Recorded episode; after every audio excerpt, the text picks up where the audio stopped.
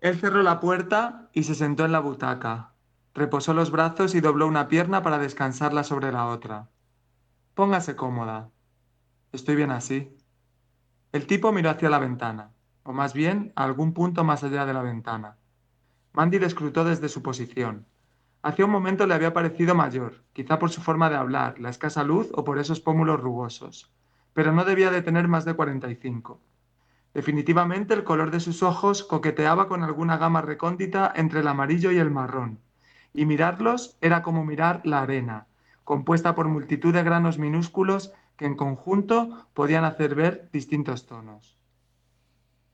Es relajante apartarse por un momento del bullicio. Él inclinó la cabeza hacia atrás. ¿No le parece? Supongo. Ella se llevó una mano a la nuca e hizo ademán de masajearse. Se oía el ruido amortiguado de música, voces y risas desde la, de la planta baja.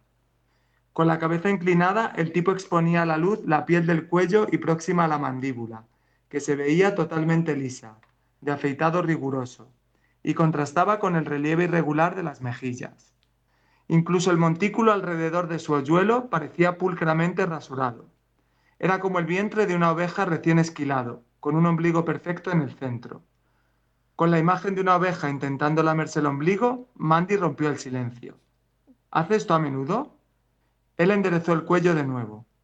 ¿Lo hace usted? entrecerró los ojos. La mirada felina volvía a la carga.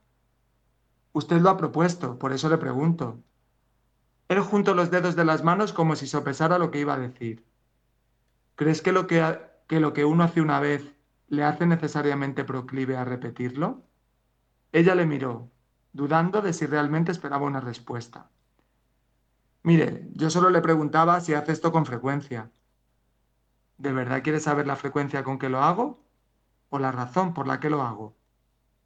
Mandy abrió la boca, pero se interrumpió. Él la miraba directamente. El amarillo de sus ojos parecía ahora fulgurar, como pepitas de oro al sol. Ella se quedó pensativa unos instantes antes de seguir. ¿Sabe? Ella alzó la barbilla. Creo que podría usted ganarse el respeto de sus socios de muchas otras formas. ¿Sí? Sus cejas se erizaron como lomos de lince. ¿Cómo? Pues, por ejemplo, abrió las manos y dio un par de pasos hacia él, saliendo del brazo de una de las chicas y llevándola a cenar. Se me ocurre. Es usted una romántica. Apuesto a que si no les ofrezco lo mismo que le he ofrecido a usted, ninguna acepta. Ella meneó la cabeza. Creo que da demasiadas cosas por sentadas. Él, echó el cuerpo hacia adelante hasta apoyar los brazos en las rodillas. ¿Como el hecho de que usted iba a subir aquí conmigo? Su mirada era vivaz, pero a la vez calmada, como de gato viejo que sabe que le traerán la comida a su cesta. No creo que lo diera por sentado, solo tiró el anzuelo, y hubo suerte. Yo no creo en la suerte.